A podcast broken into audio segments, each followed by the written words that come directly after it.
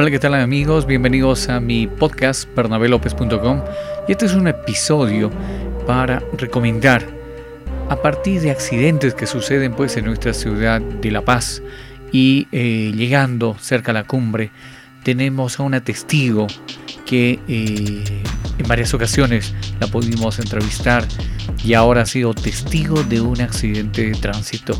Lamentablemente he visto en las imágenes jóvenes y eso nos llama poderosamente la atención y por eso voy a conversar y doy la bienvenida. Muy buenas noches, Van Ruth, ¿cómo estás? ¿Cómo estás, Bernabé? Muy buenas noches. Eh, bueno, eh, siento mucho poder contar esta, esta, esta historia que ha pasado, esta anécdota que es súper mala, eh, que me pasó justamente el día de hoy. Bueno, te comento un poco. Yo estaba trabajando en una sesión de fotos en la cumbre con un grupo de, de personas justamente que nos dirigimos hacia allá todo el día estábamos con las sesiones de fotos, había ah, mucha bruma, había sol en ciertas partes del camino. Ya más o menos por las 4 y 30 de la tarde estábamos culminando la sesión de fotos con las últimas. Entonces em, pasa un auto desde la montaña de arriba hacia, hacia la parte ya del camino central que se dirige a La Paz y nos, nos, nos molestan en la sesión y nos dicen que, son modelos y se ponen a reír y todo. Luego vuelven a pasar para volver a subir a la montaña, preguntándonos dónde, dónde se encuentra el alto, así como un comentario súper desubicado. No a ver, Ahí es un detalle bien importante que nos va a dar Van Ruth. Ellas estaban eh, haciendo una sesión de fotos. Van Ruth es una fotógrafa y pues que ha desarrollado trayectoria y de pronto se acerca a esta movilidad con estas eh, jóvenes. Eh, describinos un poquito cómo eran ellas, por favor. Bueno, eran, no vimos el interior como tal, pero era una, una vagoneta blanca que eran prácticamente puros jóvenes, entre chicas y chicos. En ese momento no nos percatábamos de cuántos eran o de en, qué estado estaban, pero sí estaban en un, en un ánimo de molestar a las personas como tal. ¿Tú crees que hayan estado ebrias? parecía que sí, porque nos hicieron un comentario súper em, desubicado, porque nos preguntaron dónde está la ciudad del Alto, cómo llegar allá estando en la cumbre. Y yo dije dentro de mí, pero ¿por qué nos preguntan eso? No estamos ni siquiera cerca. Y se fueron prácticamente ya de nuevo a la subida a la montaña. Y se, continuamos con la sesión de fotos. Y ya estábamos ya culminando con la última selfie del lugar, porque era un lugar muy bonito. Y se acerca una camioneta bajando de la montaña y nos dice que tienen celulares, nos pregunta y nosotros éramos de sí, pero no tenemos señal. Y nos dice, hay un accidente allá arriba y están, están heridos, no sabemos cómo están para un accidente, está todo volcado el auto. Nosotros pensábamos que era tal vez un choque mínimo que ha pasado, no sé, entre rocas o entre un auto y entre otro y algo leve. Y dijimos, vamos, nosotros estábamos en tres motos, entonces de alguna manera queríamos tal vez poder ayudar con lo que podíamos. No te eh, imaginabas, no te imaginabas que eran eh, estas personas que eh, se habían hecho la burla. En absoluto. No, en absoluto. Entonces estaba más o menos a un kilómetro de distancia. Le dijimos al, al auto que nos guíe para poder ayudarlo y fuimos. Era, era una subida, digamos, unas siete cuadras u ocho cuadras de distancia para que se hagan la idea de cómo era la distancia. Y llegamos al lugar, se detuvieron a como unos 20 metros atrás y yo me bajé de la moto, fui corriendo a ver qué pasó y era como una pendiente de cascajo prácticamente al lado del camino, donde se veía el auto y se veían a tres personas botadas afuera del auto. ¿Cuál fue tu impresión? Me imagino que ahí pues uno trata de ir a ayudar. ¿Qué hiciste? Bueno, lo único que yo pensé es que ayudar y ver si, si estaban vivos. Me bajé resbalando la pendiente, eh, me puse o sea, a tocar el, pulso de las personas. Eh, una persona, la de sexo femenino, no tenía las medias, no tenía los zapatos, estaban totalmente tirados ahí y estaba fría, estaba dura.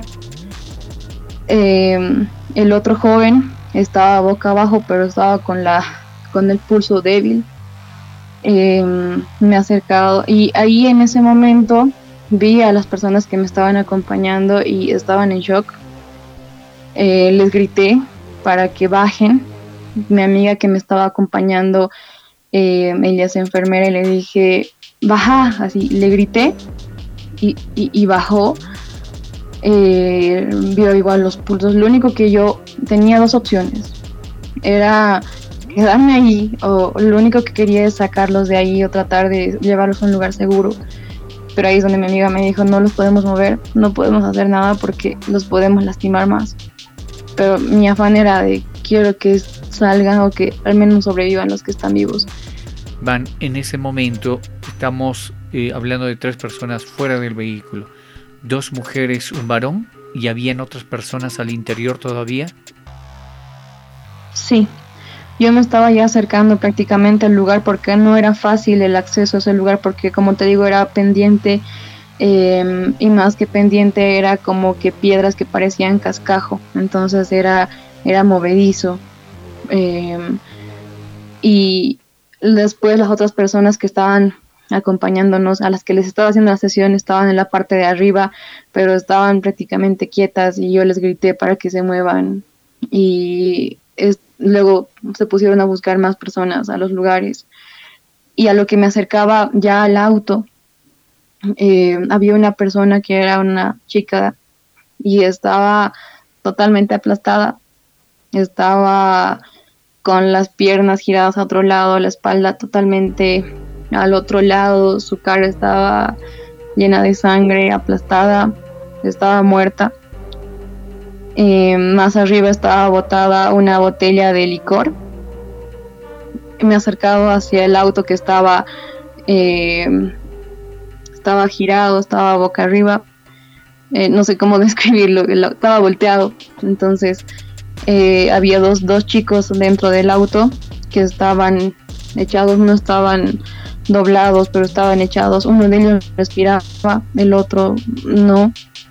En la parte de arriba del camino había un chico que estaba de la misma forma aplastado, su brazo estaba totalmente aplastado y todas las cosas estaban tiradas alrededor, sus zapatos, sus medias. Fue de gran impacto porque volaron prácticamente. Y lo único que hicimos, bueno, en mi caso lo único que hice fue comunicarme justamente contigo, Bernabé, eh, de alguna u otra forma eh, se, marcó mi, ubicación al momento de mandar, porque lo único que se accedía ahí era WhatsApp, porque era en ciertas ocasiones se perdía la señal, el ambiente se ha formado así súper tétrico porque justamente la niebla empezaba a bajar mucho y era muy oscuro el ambiente. Lo único que hicimos era una camioneta justo pasó y le dijimos de que avise al menos a alguien que esté cerca avisó al guardaparques, al volver lo vimos, eh, pero solamente se estaba yendo a percatar qué es lo que había pasado. Yo al comunicarme contigo, Bernabé, lo que te dije es que buscas alguna ambulancia o bomberos para que puedan rescatarlos y ya al salir del camino eh, vimos llegar a las ambulancias, vimos llegar a las patrullas, a los bomberos de ida hacia, hacia el lugar. Y nosotros estábamos... Sin duda van. A ver, y para ser un poco precisos y cuando tú llegas, habían tres personas afuera del vehículo. Había una cuarta un poco a, escasos metros también, pero también fuera del vehículo. Y tres en el interior. Es decir, estamos hablando de siete jóvenes que estaban en este vehículo.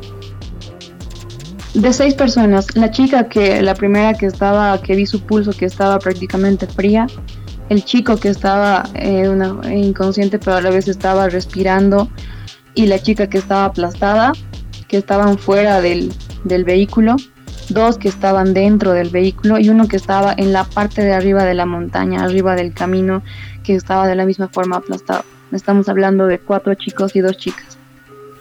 y hablamos también, eh, Van, en eso de que por lo menos habían dos sobrevivientes que tú te has percatado.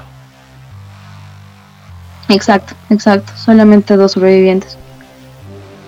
Mira, una experiencia eh, que nos la ha contado Van Ruth, él es fotógrafo y estaba haciendo una sesión de fotos. Nunca se imaginó que cuando un vehículo con estos seis ocupantes eh, intentaron hacer cierta conversación por la actividad que estaba haciendo, nunca pensó que iban a terminar de esta manera. Eh, Van, ¿cuál sería, ¿cuál sería un poco la lección de esto? Porque entiendo que en una parte de tu testimonio dices había botella de licor.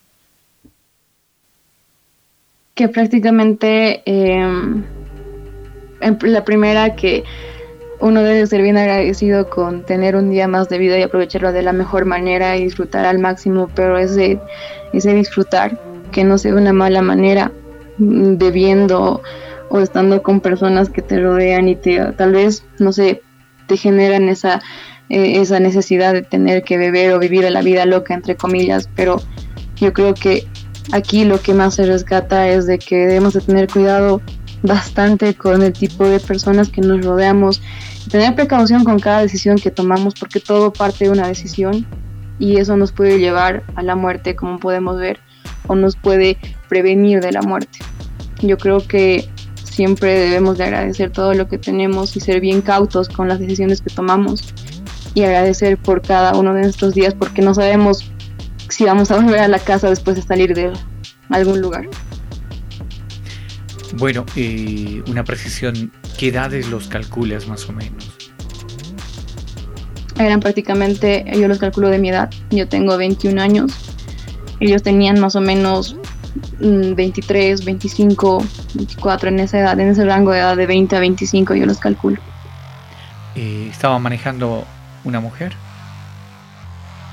No sabría decirte porque el auto estaba volcado Em, a lo poco que recuerdo así entre imágenes borrosas cuando nos preguntaron, cuando nos molestaron en el camino, era un chico el que estaba manejando. Van Ruth, ha sido un testimonio valioso lo que nos has dado en estos instantes, precisamente de un hecho lamentable, un accidente de tránsito que pasó este domingo y que por supuesto nos llama la atención y también no solamente a los jóvenes a que sean conscientes, sino también a los padres de familia, en el sentido de que puedan ir orientando en estas decisiones que muchas veces pueden parecer aventuras y de las cuales uno va a salir vivo al acelerar, al pisar el acelerador, pero tenemos lamentablemente este tipo de noticias. Paz en la tumba de estos jóvenes y muchas gracias Van Ruth por, esa, por este contacto en este podcast que eh, lo hacemos reviviendo el testimonio de ti como persona, como artista, como periodista y también pues como fotógrafo. Muchas gracias, Van Ruth. De nada, Bernabé, y gracias por permitirme contar esta historia y espero que sirva de recapacitación para muchos jóvenes que salen tal vez de, de esta manera, entre comillas, a divertirse, pero no es diversión algo que puede terminar de una manera tan trágica y sobre todo para las familias. Mi más sentido pésame para esas familias que están ahorita recibiendo la noticia de este lamentable hecho. Muchas gracias, Man Ruth. A todos mis seguidores de mi podcast, muchas gracias por escucharme y será hasta una próxima entrega. Muchas gracias.